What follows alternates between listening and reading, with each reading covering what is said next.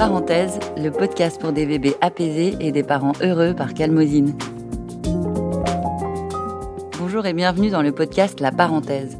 La Parenthèse, c'est un podcast produit par Calmosine pour vous préparer et vous accompagner dans vos premiers pas de parents. Parce que les premiers mois et les premières années d'un enfant sont aussi merveilleux qu'éprouvants, et parce que, après l'amour que vous lui donnez, le sommeil et l'alimentation sont les deux facteurs clés pour un bébé apaisé et des parents heureux, Calmosine a imaginé ce podcast comme une pause pour adoucir votre quotidien.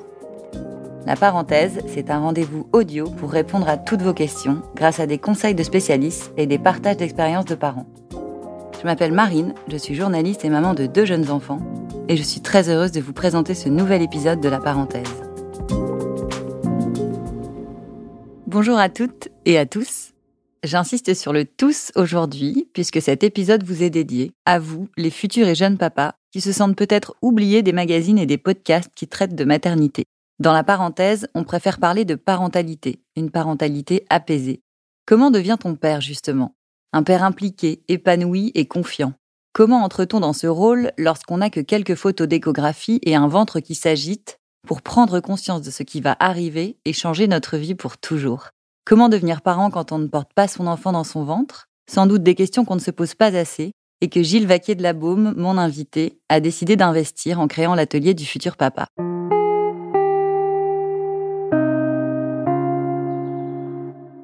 Bonjour Gilles. Bonjour Marine. Alors qu'est-ce que c'est l'atelier du futur papa? Alors l'atelier du futur papa, c'est la proposition à tous les futurs et les nouveaux papas qui le souhaitent de se réunir euh, en groupe, euh, donc pour vivre un atelier en présentiel et puis acquérir des, des, informations, des connaissances, des astuces, des conseils sur leur future vie, de manière à donc être un vrai coéquipier. coéquipier de la maman Un coéquipier de la maman. Ou de l'autre papa Ou de l'autre papa aussi, pourquoi pas.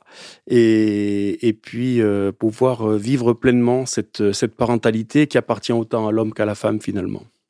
Comment est né ce projet? Alors moi c'est une c'est une brutalité qui m'a amené là parce qu'en fait nous on a eu un on a eu un accident domestique avec ma femme relativement violent quand ma fille avait neuf mois qui grâce à Dieu s'est bien terminé et euh, qui m'a qui a été tout un cheminement pour moi dans ma tête de me dire ben si j'avais été informé ce ne serait jamais arrivé.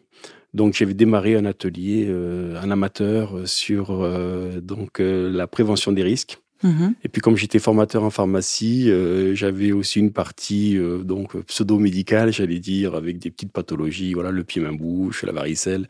Et puis c'est les premiers participants, donc euh, des couples de papas gays qui m'ont dit bah, tu devrais te spécialiser dans la, les gestes et postures, la manipulation, la manipulation dans le sens du geste évidemment, l'éducation positive et du coup ben voilà j'ai j'ai tiré, le, j'ai tiré cette ficelle-là. Malgré moi, si j'ose dire, c'est, un mal pour un bien, en fait, cette aventure qui est euh, exceptionnelle. Et, euh... et, vous vous êtes formé et de formation en formation, euh, vos ateliers ont évolué Exactement. comme ça avec vos formations. Absolument, tout à fait, tout à fait. Il faut dire quand même que c'est euh, que c'est que c'est incroyable parce que moi, euh, je serais jamais venu arriver là euh, comme ça, par un business plan, si j'ose dire. Euh, la vie m'a. Je, me plais souvent à dire, je suis rentré un peu par effraction dans cette mhm. parentalité et à mon grand bonheur parce que vraiment, j'ai l'impression de faire beaucoup de bien aux personnes euh, que je viens voir. Et il est important aussi de rappeler que ben, Atelier du futur papa, ça fait deux millions d'années que l'homme est sur Terre et que c'est la première fois qu'il y a des propositions pour se réunir entre pères pour vivre des ateliers, euh, mhm. donc mais concrets. Voilà, mmh. sur, euh, autant sur le plan psychologique, sur l'éducation positive, autant sur le plan pratico-pratique. Euh, voilà, c'est quelque chose qui est complètement novateur, qui est unique au monde. Donc euh, voilà, c'est important de le préciser parce que toutes les personnes qui viennent jusqu'à moi, eh bien, euh, elles ont beaucoup de, beaucoup de mérite. Mmh. C'est des belles personnes, si j'ose dire, parce qu'ils ont envie de, de s'impliquer dans cette parentalité et je trouve ça absolument, mais alors absolument génial. Justement, qu'est-ce qu'ils viennent chercher, ces futurs et ces jeunes papas, quand ils s'inscrivent à l'un de vos ateliers Qu'est-ce qu'ils viennent chercher? Des, des, connaissances, des informations, de la pratique. Parce que souvent la question du père porte sur euh, la manipulation euh, au niveau du geste. La, la, réflexion qui vient souvent, c'est j'ai peur de, je sais pas, j'ai peur de le casser. Voilà, ils ont, il y a beaucoup de beaucoup d'appréhension de la part du papa pour la manipulation du bébé. Donc mmh euh, Voilà, c'est se dire, eh ben, je repars avec des, comment dirais-je, avec des gestes euh, de, en même temps dans lesquels je, on a on s'entraîne hein, sur des poupons, donc euh, en sécurité. Voilà, c'est surtout ça, cette notion de sécurité pour pouvoir participer euh, physiquement à cette à cette parentalité. Donc ils viennent chercher ça et puis aussi les partages avec les autres papas. Voilà, ça c'est ça c'est très important. Mmh et puis euh, se dire qu'on n'est pas tout seul dans cette aventure, puisqu'au final, euh, bah, les jeunes papas, s'ils ne viennent pas, eh ben, ils se croisent dans les couloirs d'une maternité, mais il n'y a pas vraiment de grands échanges. Tandis que là, au contraire, c'est très très riche d'échanges. Et voilà, ce sont des voilà, on se nourrit les uns les autres. Moi, le premier, de toutes leurs euh, peurs, leurs joies, leurs appréhensions. Et je trouve ça vraiment fantastique. Donc, au final, ce qui revient le plus souvent, c'est que ça permet donc de gagner beaucoup en sérénité. Mmh. Voilà, et du coup, ben, ça favorise la dynamique de démarrage et l'harmonie familiale. Et je leur dis bien que dans cette paternité naissante, en fait, il y a rien qui va tomber du ciel parce que la maman, elle a déjà un crédit d'office, si j'ose dire, parce qu'elle est. J'aime bien euh, cette expression. elle est, euh, voilà, ben, c'est la maman, elle l'a porté, elle le, le mérite entre guillemets, j'allais dire. euh, mais le papa, non. quel est cet intrus qui vient m'embêter, peut penser le petit bébé parce qu'il a envie de rester le désir exclusif de sa maman. Euh, ce qui est normal. Quand on a l'amour, on en veut l'exclusivité, c'est euh, voilà humain. Mais le papa est là et il doit le montrer dès le départ par euh, le simple fait d'être impliqué. Ben, tout simplement, ben, l'enfant est capable de faire la différence entre ben, deux voix différentes, deux odeurs différentes, de manières de manipuler différentes, qui font qu'il comprend qu'il est dans une triade. Et ça, c'est important que ce message passe le plus tôt possible mm-hmm. et le plus fort. Soit je leur dis, impliquez-vous au plus tôt et au plus fort. Vous leur euh, conseillez par exemple de, s'impliquer dès la grossesse, de parler ah euh, au ventre, euh, de faire entendre leur voix et tout, tout à fait. Oui, bien sûr, bien sûr, oui, tout à fait. Mhm. faire de l'autonomie également aussi. et puis surtout en post-natal, ça c'est quelque chose que les, les papas peuvent oublier, mais que je ne manque pas de leur rappeler, qui est de vraiment raccrocher les wagons du, du couple euh, il faut s'occuper de la, de, la, de la jeune maman plus en postnatal que pendant la grossesse. Mm-hmm. Le couple, c'est euh, finalement euh, la locomotive du train de la famille et que c'est cette entité couple qu'il faut tout de suite soigner. C'est vrai qu'on a un petit bébé, mais bon, les besoins du bébé, c'est de l'amour et du lait. Sa maman va très bien lui donner. Donc, le papa va participer à tout ce qui est change, bain, soins, hygiène, pour montrer sa présence, comme on vient de le dire. Et puis, euh, et puis surtout s'occuper de la jeune maman. Voilà, parce que bah, c'est à lui de porter le euh, couple dans ce moment un peu délicat. Oui, je pense. Oui, vraiment, vraiment, vraiment. Il y a quelque chose à faire euh, d'immense pour donc bah, soulager la jeune maman et qu'il s'instaure une dynamique, une nouvelle dynamique. Parce que c'est une nouvelle vie et sans dynamique, bah, on, on, pourrait s'essouffler. Mmh. Donc là, en participant, en fait, eh ben, on a des connaissances qui nous permettent de partir dans la bonne direction. Voilà. En discutant ensemble, vous, vous disiez que c'était une occasion pour euh, le papa de réveiller au plus tôt son, son côté féminin, sa douceur. Oui. Est-ce que vous leur parlez de ça et comment ils réagissent, les, les, futurs papas? Euh, un, peu, un peu surpris au départ, voilà. Mais au fil de la journée, ben, ils se rendent compte qu'ils ont tout à y gagner parce que c'est un message que je ne manque pas de répéter et que ben, l'émotion, c'est pas synonyme de féminin, n'appartient pas au féminin. La, la, la, parentalité n'appartient pas uniquement aussi au, au féminin et qu'il faut justement euh, ben, faire preuve de, de, de faiblesse. C'est pas non plus être, c'est pas non plus euh, voilà. Euh, c'est quelque chose qu'il faut montrer. Moi, je vais montrer à mes filles que des moments où je suis faible et des moments où je suis très fort et des moments où il y a des difficultés. Le principal, c'est ben, d'arriver à se dire, je vais chercher des solutions. Voilà, il faut, faut faire passer ce message-là et euh, les papas, les jeunes papas auraient tendance à se retenir dans cette émotion. Parce qu'on devient père un peu brutalement, euh, d'une seconde à l'autre, quand on vous met le bébé dans les bras. Et il n'y a pas le cheminement que peut avoir la maman au niveau physique euh, et psychique. Donc, c'est un peu brutal pour un homme qui a toujours été un peu habitué à, à mettre le frein sur ses émotions. Qu'est-ce que vous leur conseillez justement pour se préparer peut-être pendant la grossesse et réveiller leurs émotions et, et, oser un peu se lâcher prise, cette fragilité. Il y, a, des choses à appliquer, des choses qu'on peut faire? Alors, euh, le conseil que je leur donne, c'est de pratiquer l'autonomie parce que ça permet euh, un premier contact à trois, ça permet de commencer à, valider l'effet famille, si j'ose dire. Vous pouvez peut-être expliquer ce que c'est l'aptonomie Oui, bien sûr, c'est la science du toucher qui permet donc avec une professionnelle de rentrer en contact avec son nourrisson. Voilà, in Dans utero, mhm. absolument. Donc c'est un grand moment qui permet vraiment de, de commencer à marquer cet effet famille dès le départ et à impliquer le papa. Euh, parce qu'on va en avoir besoin. On est dans une triade et je me plais souvent à dire que euh, c'est comme une table à trois pieds, vous enlevez un pied, elle ne tiendra jamais. Donc c'est exactement la même chose. C'est pour ça qu'il a tout intérêt à s'impliquer au plus tôt et au plus fort et donc à communiquer, euh, donc comme on le disait, parce que la voix, la voix porte. Qui plus est, les hommes ont la voix un petit peu plus grave, donc ça a tendance, même si évidemment les mots sont pas compris, mais l'enfant entend beaucoup l'intention, que ce soit le nourrisson ou même les enfants jusqu'à 6 ans, puisque moi c'est mon domaine d'expertise, 0-6 ans, c'est souvent l'intention qui est, euh, qui est entendu. Mm. Donc, euh, c'est quelque chose qu'il faut savoir, vraiment. Parce que plus tard, euh, par exemple, quand on va leur dire quelque chose, ils vont entendre l'intention qui se cache derrière et non pas les mots que l'on a mm. prononcés. Ça pourrait avoir tendance à nous énerver parce qu'on vient de te le dire. Ça fait dix fois que je te dis, va te coucher, par exemple. Alors qu'en fait, lui, il entend, j'ai envie d'être tranquille, tout seul, me reposer dans le canapé parce que là, j'en ai un petit peu marre.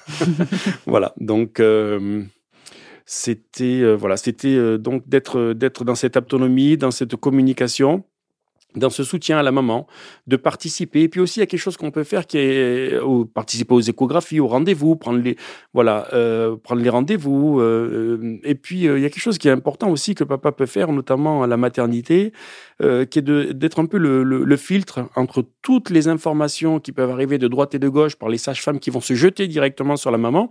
Et là, on se dit, ben, le papa en faire, il ne sert à rien.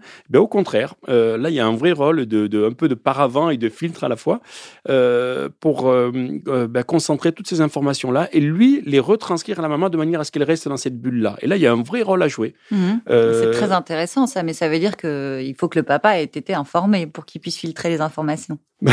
oui, il faut qu'il ait assisté à votre atelier. dans la mesure du possible, oui, parce qu'effectivement, bah, plus on a de connaissances, on ne peut pas rentrer dans la parentalité comme si on rentrait dans un supermarché. C'est aujourd'hui, c'est pas possible. En essayant de, essayant de bien faire, faut juste en se disant au doigt la politique du doigt mouillé, c'est pas comme ça que ça va avancer. Euh, il faut quand même savoir qu'en France, il y a 25 à 28% des couples qui se séparent dans l'année qui suit l'arrivée de l'enfant. C'est pas rien. Donc, ben, c'est souvent le manque de connaissances, hein, parce que mmh. ben, déjà, on a, comme on le disait, il y a, on vous met l'enfant dans les bras d'une seconde à l'autre, on devient père. Il n'y a pas de préparation. Euh, et puis. Euh, et puis c'est tout un, tout un bouleversement, rien ne sera plus jamais comme avant. Et, et c'est une forme de choc derrière tout ça. Et, ça peut, et si en plus on est face à cet inconnu sans connaissance, et ben, l'inconnu c'est le stress. Euh, et, le stress, ça peut mmh. nous amener à fuir, voilà, attaquer ou à fuir. Et à faire qu'on est seul chacun de son côté, en tant que père et en tant que mère. Exactement. Je me plais souvent à dire, pour corroborer vos propos, qu'on se retrouve sur la même route, mais dans des véhicules qui sont différents. Mmh. Voilà, ça c'est quelque chose euh, qui est euh, très fréquent. Et puis, arrive il y a un véhicule qui sort. Ça peut être la maman, ça peut être, ça peut être l'enfant, parce qu'on n'a pas, on s'est pas inscrit dans un, dans un relationnel donc dit de parentalité positive avec avec son enfant. Et puis du coup, ben ça, en fait, on, brise ça sans s'en apercevoir, c'est important, parce que ce sont des petits coups de rabot que l'on met tous les jours euh, sans s'en apercevoir. Voilà, je te tire l'oreille, je lève la voix. Ça ne veut pas dire qu'il faut jamais lever la voix, parce qu'évidemment ça arrive, mais il faut hmm. tendre vers le meilleur. Et puis on met des coups de rabot virtuels dans quelque chose d'autre qui est virtuel, qui s'appelle le lien d'attachement. Et puis quand on l'a perdu, ben, ça me paraît très compliqué de le, de le rattraper. Or, c'est notre héritage le plus précieux. Et cette parentalité, elle va, elle commence de zéro à un an avec une, une manière d'être avec le nourrisson qui va être de s'inscrire dans l'hypercommunication. Et à partir d'un an jusqu'à cinq ans, ben, de passer par des trucs, des astuces qui vont faire qu'on va éviter de s'abîmer euh, les uns les autres et de détruire ce lien d'attachement. Voilà, les, les, grandes lignes, c'est ça. Parce que vous vous êtes formé à, à la méthode d'Isabelle Fillosa, c'est ça? Absolument. Donc là, c'est vraiment l'essence de, son enseignement que vous, que vous transmettez dans ces ateliers. vous pouvez expliquer justement en quoi ça consiste? Alors, la parentalité positive, c'est tout, c'est tout sauf faire des grands discours. Voilà, c'est euh, voilà, c'est passer par des trucs et des astuces qui font qu'en fait, eh bien, l'enfant, il va systématiquement, euh, quasi, quasi systématiquement refuser ce qu'on va lui demander de faire, et que nous, qui avons le cerveau, puisque le cerveau relationnel chez l'enfant, ce sera à partir de 6 ans, pas avant, euh, eh bien, nous qui avons le cerveau, c'est à nous de, s'inscrire dans ces astuces. Donc, euh, ça peut être le double faux choix. Euh, ce soir, haricot ou épinard, il va prendre le moins pire. Ça peut être poser une question. Regarde quel, temps il fait dehors, il pleut. Qu'est-ce qu'on met quand il pleut Le kawé. voilà. L'idée, c'est de se dire qu'à partir du moment où l'enfant va, va se sentir participer à la décision, il y a de grandes chances qu'il le fasse. Et à partir du moment où il va sentir qu'il va subir, ben, il va se cabrer et refuser. Voilà. Donc, c'est à nous d'être malins pour euh, ben, faire en sorte qu'il se croit euh, impliqué, même si euh, il vous dira jamais t'as pas autre chose quand on lui fait le double faux choix. Ça, ça n'arrivera pas parce qu'il n'a pas le cerveau de la raison. Donc la douche ou le bain, on peut le répéter. viens, on va se coucher. Viens, on va se coucher. Donc là, on peut le répéter deux fois, trois fois. On va forcément s'énerver. Alors que si on lui dit viens, vas-y, accroche-toi à mon cou, il va tomber dans le piège, il va s'accrocher à votre cou. T'as le ticket pour l'avion super papa, il va vous tendre la main. Et voilà. Et c'est ça qui permet de l'amener du point A au point B, parce que ben, la transition chez l'enfant, ce sera forcément un problème du séjour à la chambre, du séjour à la cuisine, de l'intérieur à l'extérieur. Et qu'il faut vraiment entendre que ben, l'enfant, à la différence de nous, qui avons un pied dans le passé, un pied dans le futur, euh, lui, euh, à contrario, est coincé dans le présent. Donc cette parentalité positive, ça consiste à dire qu'en fait, il n'y a pas de rapport de cause à effet. Donc c'est pas la peine de faire des discours de morale qui vont durer des heures, ça ne servira à rien. Euh, et, de lui dire attention, regarde ce qui va se passer, arrête une fois, arrête deux fois. Tous les gens qui font ça disent toujours deux et demi, deux trois quarts, parce qu'on voit très bien que ça ne marche pas. Donc, Donc le euh, papa avec sa grosse voix autoritaire, c'est terminé. Ah oui, ah oui, oui, ça c'est. Vous c'est. Oui, parce qu'on pas du tout euh, pratiqué ah non, à la pas maison. Du tout. Moi, j'avais d'ailleurs un nez de clown toujours au milieu dans ma voiture, et puis également aussi en rentrant dans la maison, dans le bac où on met les clés, il y a toujours un petit nez de clown, et vous répétez la même chose avec la même voix. Euh, avec le nez de clown, ça va marcher. Ou alors, vous n'avez pas le nez de clown, vous changez la voix, ça va marcher. Voilà, ce sont des petites astuces auxquelles on ne pense pas parce qu'on est sous stress et qu'on a besoin d'avoir une réaction immédiate de sa part. Sauf que déjà, le, pour que l'information monte au cerveau, ben, ce, sera, ce sera plus long que nous. Et puis, euh, il faut qu'il veuille bien le faire. Donc, euh, si on rentre dans une opposition, alors qu'on lui dit des mots qu'il comprend, viens, on doit partir à l'école, sinon on va être en retard, c'est quelque chose qui est largement compréhensible, et puis il ne le fait pas. Donc là, on aurait vite tendance à se dire, il se moque de moi, ou il me cherche, et euh, de ce fait, eh ça légitime par la suite le fait qu'on rentre en colère après lui. Alors que ben, pas du tout. C'est ce minimum de connaissances qu'il faut avoir parce que sinon on a vite fait de, ne pas se comprendre. Et je vais prendre un autre exemple euh, et donc de disputer. Euh, c'est par exemple le soir, quand vous allez le coucher et que l'enfant ne va jamais vous dire écoute, j'ai un réservoir affectif, il n'est pas assez rempli, il a 80%, j'ai besoin qu'il soit à 100% pour dormir. Très bien. Nous, en tant qu'adultes, si on n'a pas d'informations, on va, euh, on va le voir et on ne verra pas ses réservoirs affectifs puisqu'il n'est pas visible. Et donc, de ce fait, on a vite fait de se retrouver comme deux personnes qui ne se comprennent pas, avec euh, le petit qui va dire ben, de, trop chaud, bon, on va revenir, trop froid, euh, j'ai mal là. Câlin, histoire. Voilà, il va toujours demander quelque chose alors qu'en fait, tout simplement, il avait envie de remplir ce réservoir affectif-là. Voilà, et si on en a la connaissance, eh bien, voilà, parce qu'il ne va jamais exprimer les choses d'une manière que nous, avec laquelle, euh, voilà, il va pas mettre les formes pour euh, exprimer ses besoins. Mmh. Et il va rarement les exprimer. Quand il va les exprimer, ce sera toujours de la mauvaise manière, j'allais dire. C'est-à-dire en criant euh, ou, en, détournant l'attention, en disant, voilà, j'ai un bobola, mmh. cauchemar, et voilà. Alors qu'en fait, c'était tout simplement de remplir le réservoir affectif. Donc ça, c'est des... Et le réservoir affectif, on le remplit. Il y a un petit trou toujours en permanence qui fait qu'il se vide. Donc on, peut, on a vite fait de se retrouver avec un enfant qui est autour de soi. On dit, on comprend pas parce que là, il a un comportement débordant alors que ben, on est à côté de lui toute la journée, mais il suffit pas d'être à côté.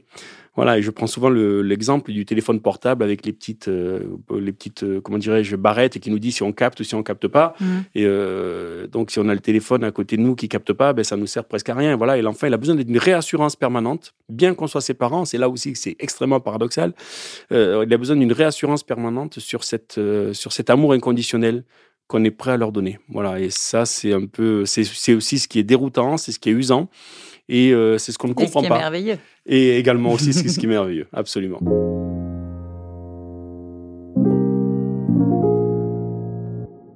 Donc dans vos ateliers, on ne parle pas que de petite enfance et de soins du nourrisson, vous allez bien au-delà et vous parlez d'éducation. Absolument, oui, on a une partie donc 0-1 an, mhm. et puis une autre Ce sont des ateliers différents? Euh, oui, là on est, mhm. oui tout à fait. Là c'est vraiment pratico-pratique, tout ce qui est change, bain, soins, hygiène, portage, emmaillotage, position qui apaise, euh, faire le roi bébé, euh, position pour les coliques. Euh, voilà. Hmm. et puis euh, et puis après une autre partie un peu plus, euh, j'allais dire intellectuelle entre guillemets, psycho, sur l'éducation positive et la prévention des risques. Voilà, c'est des c'est des thématiques qui sont extrêmement importantes parce qu'on a vite fait de s'abîmer avec l'éducation positive et puis la prévention des risques parce que c'est vraiment, ben moi je suis le, j'ai été le premier victime et c'est un phénomène qui a de très très nombreuses victimes. On sous on, on connaît même pas les chiffres chiffres, mais enfin moi je les connais, mais le grand public les connaît pas et ils sont vraiment catastrophiques. Et on est très peu sensibilisé à ça. On il n'y a pas d'information grand public. et puis on se dit toujours que ça va arriver aux autres. Aux autres. Et c'est pas c'est pas forcément le cas. J'en suis la preuve vivante, de manière consciente ou inconsciente. Et donc il faut vraiment qu'il y ait une sensibilisation parce que sinon ben on compte sur la chance. Et en fait, bah, quand c'est pour soi à la limite, bon c'est un risque qu'on prend, mais quand c'est pour quelqu'un d'autre qui plus est son enfant, là, on n'a pas le droit, en fait, de prendre ce risque-là pour quelqu'un d'autre. Voilà, c'est aussi simple que ça. Donc, c'est juste d'avoir des connaissances, hein, parce qu'il y a une très, très bonne nouvelle, c'est que 90% des accidents domestiques sont évitables.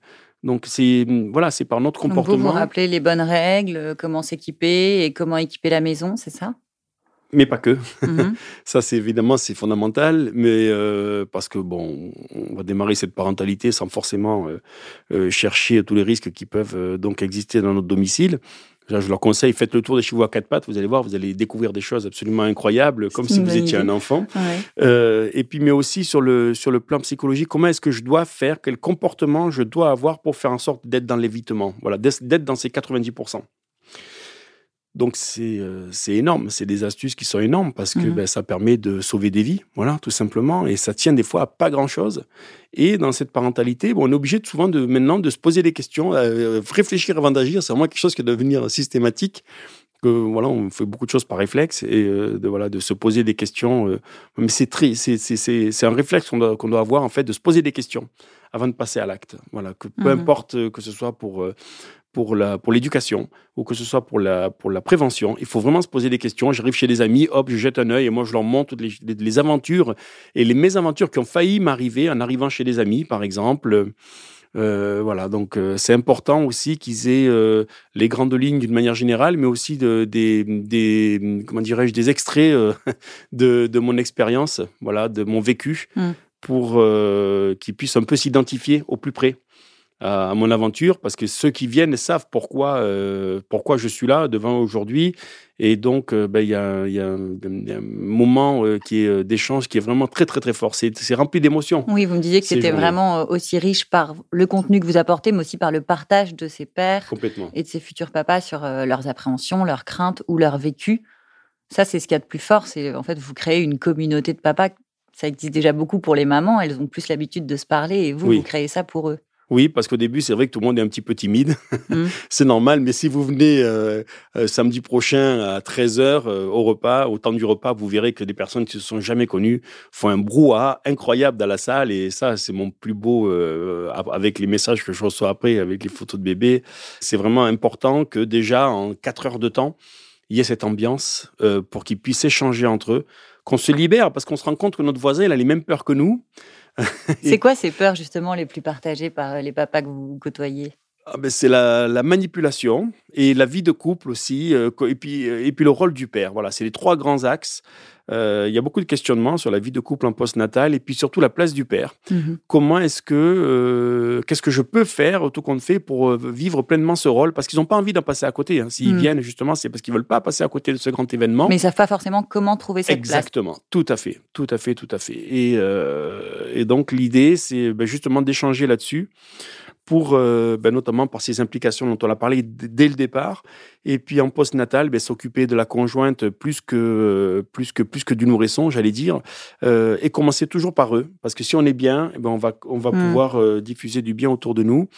voilà, c'est c'est puis puis moi j'en apprends d'eux aussi parce que moi je j'ai pas la science infuse, on n'est pas dans un cours comment dirais-je magistral, hein, on est vraiment dans cet échange. Je réunis toutes les informations que je connais que je trouve les plus pertinentes de par mon expérience, de par les diplômes, de par tout ce que j'ai pu lire, apprendre, écouter, entendre.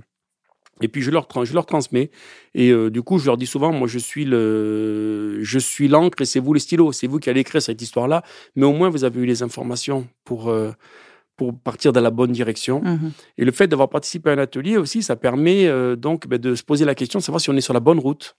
Parce qu'à un moment, il faut, faut, faut, se questionner de savoir ce qu'on est en train de mhm. faire, si on est sur la bonne route ou pas, et de rectifier le tir éventuellement si besoin. Tandis que si on n'a jamais fait, en tant qu'homme, on ne peut pas, on n'a pas de marqueur, on ne sait pas si euh, ce qu'on est en train de faire, euh, parce qu'on fait rien, euh, on fait rien pour maintenant. Hein, c'est, je veux dire, dans la parentalité, tout ce qu'on fait, c'est forcément pour demain. Rien, rien n'est dans l'immédiateté. Mm. Donc le résultat, il est toujours à, à, moyen et à long terme. Donc pour se situer, eh bien, c'est bien d'avoir des connaissances parce que ben, ça nous permet de savoir euh, ben, si on est sur le bon chemin ou pas. Et éventuellement, si on, est, si on pense qu'on est sur, pas sur la, sur la mauvaise route, ben, de rectifier ce tir-là. Et c'est énorme parce que ça peut sauver des vies de famille, ça peut sauver des vies de couple, ça peut sauver des enfants par rapport à tous ces accidents dont on. Voilà, c'est 2000 accidents tous les jours hein, en France, ne serait-ce que ça. Donc, ce rôle du père avec la peur aussi euh, de beaucoup de papas euh, qui ont là maintenant 35 ans que je vois, une 30-35 ans, de reproduire euh, ce que eux-mêmes ont pu vivre euh, mm-hmm. dans la parentalité euh, qu'ils ont eue. Ben, avec les méthodes du passé. Bon, il n'y a, a, pas de critique là-dessus parce mm. que je pense que les parents ont fait du mieux avec l'époque. Voilà. Et que maintenant on est dans quelque chose de différent. Voilà. Donc il ne faut pas, faut pas juger. Mais il y a quand même cette peur parce qu'effectivement, il y a toujours le phénomène de l'élastique. Mm. Quand on est soumis à un stress, on va réagir tel que nous-mêmes on l'a subi. C'est ancré dans nous c'est dans nos cellules. Donc, euh, il y a beaucoup de, craintes pour tous ces papas, pour de nombreux papas, euh, en devenir, d'aller faire la même chose qu'eux-mêmes ont subi. Donc, vous êtes vraiment face à une nouvelle génération de papas qui veut s'investir.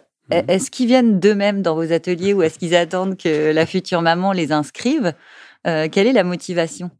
Alors au début, non. Très sincèrement, au début, c'était beaucoup de pères qui venaient euh, sur des bons cadeaux. Voilà, c'était peut-être même 80%.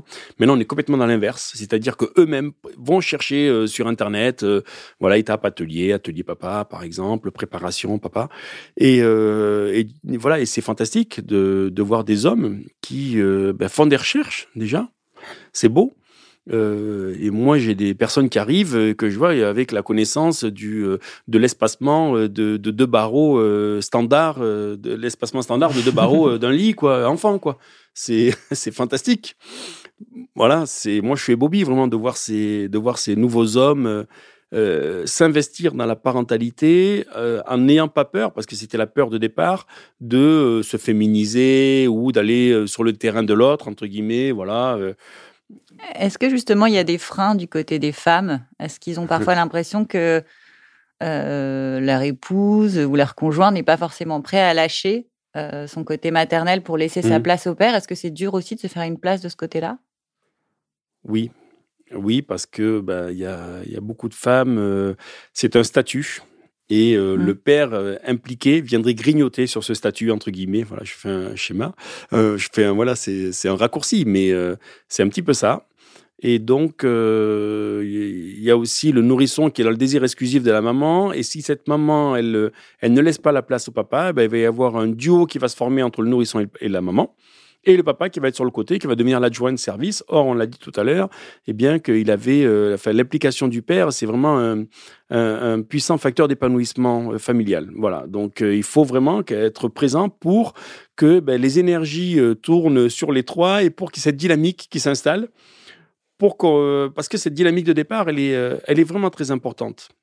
Elle est, fondamentale. On ne peut pas démarrer une nouvelle vie sans dynamique, enfin, à mon sens. Donc, euh, voilà, avoir des connaissances pour, euh, pour, ben, pour partir du bon pied, mmh. avec la bonne vitesse. Et, et puis aussi pouvoir dire à la maman, ben, tu sais, c'est important que tu, me, que tu me laisses ma place, parce que, un, ça va te reposer. Deux, bah, le nourrisson comprend qu'il est dans une triade, voilà. Euh, et puis, euh, et puis surtout, euh, lors de tous ces actes, change, bain, soins, hygiène, le père doit créer, créer ce rôle, doit l'inventer parce que la maman, elle a, elle a ce fameux crédit d'office dont on a parlé, mais le papa, lui, non. Donc, il doit aller le chercher. Il mhm. doit l'inventer. Parce qu'en tant qu'homme, ça ne tombera pas du ciel. La maman, elle met l'enfant au monde. Il va y avoir une, une puissance euh, donc euh, d'échange dans le regard qui va être vraiment incommensurable. Et c'est incroyable. Par contre, et, euh, par contre les, les, les pères, eux, non. Et c'est pour ça qu'il y a d'autant plus de, de besoins et intérêts pour le papa à avoir des connaissances en amont, sous réserve qu'il souhaite participer plus tard à cette, à cette vie de famille. Il faut en avoir conscience en amont. Hein. Ça, c'est, sûr que c'est moins évident. Mais euh, c'est, important euh, donc euh, d'être, dans cette dynamique de mmh démarrage. Parce que, ben, comment dirais-je, si par la suite on n'a pas de connaissances, ben, on a vite fait de prendre la mauvaise direction. Voilà. Donc, tous ces papas-là sont incroyables de, donner une journée de leur vie, parce que c'est vraiment ça, ils donnent une journée de leur vie de 9h à 17h, c'est quand même fou, pour aller rencontrer d'autres inconnus. hein, euh, l'inconnu que je suis, d'autres inconnus, Mhm. euh, pour échanger et participer à leur parentalité. C'est d'une puissance absolument phénoménale. C'est une bombe atomique euh, parentale, si j'ose dire. voilà, donc euh, c'est c'est favoriser le, le bien-être familial que de, que de participer. Et puis, le papa, ça lui permet d'avoir des billes pour lui dire ici, il faut que tu me laisses ma, ta place, ma place, le plus rapidement euh, possible, parce qu'après, tu vas avoir besoin de moi. Mm. Parce qu'il y a des mamans qui vont rester exclusives, et puis euh, qui ensuite, à 8 mois, vont dire, ben, tiens, va lui dire que il doit pas aller là-bas, parce qu'il fait du quatre pattes, il commence à partir un peu dans les autres pièces et tout. Et là, le premier rapport, ce sera sur un non. Donc, il vaut mieux, dès le départ, pour pouvoir dire non, il faut être légitime. hein. Quand on Mm. veut être, euh, comment dirais-je, euh, chef, c'est pas le bon mot, mais leader, entre guillemets, voilà, celui qui inspire, faut, euh, faut aussi avoir passé des bons moments avec son équipe pour arriver, pour arriver au moment, leur dire, pour pouvoir leur dire stop et être écouté. Euh, donc, euh, voilà pourquoi il a tout intérêt, euh, et la maman a tout intérêt à lui laisser sa place. Parce que bah, c'est dans cette, euh, comment dirais-je, dans ces échanges, euh, papa-maman, papa-bébé, maman-bébé, maman-papa, que euh, bah, va, se, va se faire cette, euh, cette espèce de fusion qui va commencer à tourner et qui fait, on est dans une super dynamique. Et puis le Un bébé, il est, familial. oui. oui, le bébé il le ressent. Il est, il est évidemment, euh, euh, comment dirais-je, content de ça. Mhm. Même si, euh, après, à partir de huit mois, il prend conscience qu'il a un être exclusif, qu'il a un être, comment dirais-je, plein, euh, qu'il est, qu'il est un être plein et entier. Voilà, qu'il est plus en binôme avec sa maman. Donc, euh, C'est là que le père entre en jeu, mais euh, Voilà, le- vous essayez de nous dire qu'effectivement, si le père n'a pas occupé une place avant, il va arriver un peu comme un cheveu sur la soupe Oui, au moment d'imposer un petit peu Tout sa présence et euh, son autorité, entre guillemets. Tout à fait. Ce Ouais. tiers séparateur, hein, Mm. qu'on dit en psychologie, euh, euh, ben, ça va être un peu brutal pour le nourrisson de voir quelqu'un d'autre arriver alors qu'il était dans le Mhm. dans l'union avec sa maman. Il va voir quelqu'un arriver comme ça. ben, quelle légitimité, entre guillemets, excusez-moi l'expression, a-t-il pour venir Parce que en fait, cette place, elle se gagne. Voilà. Elle se gagne, oui. c'est- une bonne façon de le résumer. Il n'y a pas de carte de parents. Moi, je leur dis souvent. Tu sors ta carte, ce serait trop beau. Tu sors ta carte, mais attends, je suis ton papa. euh, tu devrais m'écouter. Et on le voit d'ailleurs, euh, il y a quelque chose d'incroyable, c'est que les enfants n'ont pas forcément confiance sous, sous prétexte, j'allais dire, que vous êtes leurs parents. euh, et que, par exemple, ce que j'ai pu faire moi et mes enfants, et ce que je conseille aux autres de faire, c'est vous les mettez face à, sur, un, sur un canapé, sur un lit quand ils sont debout. Vous leur demandez de regarder le mur et de se jeter en arrière. Vous leur dites, je vais t'attraper. Ben, vous allez voir qu'ils vont systématiquement se retourner. Pourtant, vous êtes bien la dernière personne au monde qui a envie qu'ils se fassent du mal. Mhm. Évidemment, c'est tellement évident. Mais c'est évident pour vous, pas pour eux. La preuve en est, c'est qu'ils se retournent. Et que euh, arriver à regarder le mur, à se retourner, euh, à se jeter en arrière, ça veut dire 100% confiance, ben c'est, ça, c'est, ben c'est des choses que moi j'ai répété, répété, répété. Parce que comme tout le monde, c'est pas parce que je sors ma carte de papa que, euh, ben, que c'est évident pour moi, que c'est évident pour eux Mhm. également aussi. Voilà. Donc tout ça, c'est du travail. C'est de la. Voilà, c'est, ça, Ça tombe pas gagne. du ciel. Il n'y a, y a rien qui va tomber du ciel, surtout pour le papa. Alors, ces ateliers, ils sont hyper complets. Euh, ça se passe à Paris pour les futurs papas et les futures mamans, parce que je trouve qu'il y a plein de choses à apprendre dans votre atelier aussi pour les mamans. Euh, comment on a accès à ce contenu? Est-ce que vous avez des lectures euh, conseillées pour ces futurs papas et ces futures mamans? Alors, il y a Paris, mais aussi une antenne à Bordeaux, une antenne à- dans, le, à le- dans le Morbihan à l'heure actuelle. Et puis, euh, ben, moi, je suis auteur de deux livres. Donc, le premier sur la période 0-1 an qui s'intitule Mes premiers pas de papa chez Solar Mhm. Édition. Et le deuxième sur la période 1 an, 5 ans, Nouveau papa, les clés de l'éducation positive, donc chez Le Duc Édition et préfacé par Isabelle Filiosa. Donc là, on retrouve tous vos bons conseils. Alors, si on devait en garder deux, un conseil pour le futur papa, un conseil pour la future Oh là là. maman. Alors, euh, j'allais dire, pour le futur papa, impliquez-vous plutôt au plus fort. Et pour la future maman, laissez la place au papa. voilà. Merveilleux. Merci Gilles. Merci beaucoup, Marine. J'espère que cet épisode a répondu à vos questions et vous a donné des clés pour devenir le parent que vous souhaitez, un parent informé et apaisé. La parenthèse, c'est le podcast produit par Calmosine pour vous préparer et vous accompagner dans vos premiers pas de parents, pour être les parents les plus à l'aise possible, des parents apaisés. Si vous souhaitez réagir à cet épisode ou partager vos expériences, vous pouvez vous rendre sur les pages Instagram et Facebook de Calmosine. Merci pour votre écoute et à bientôt.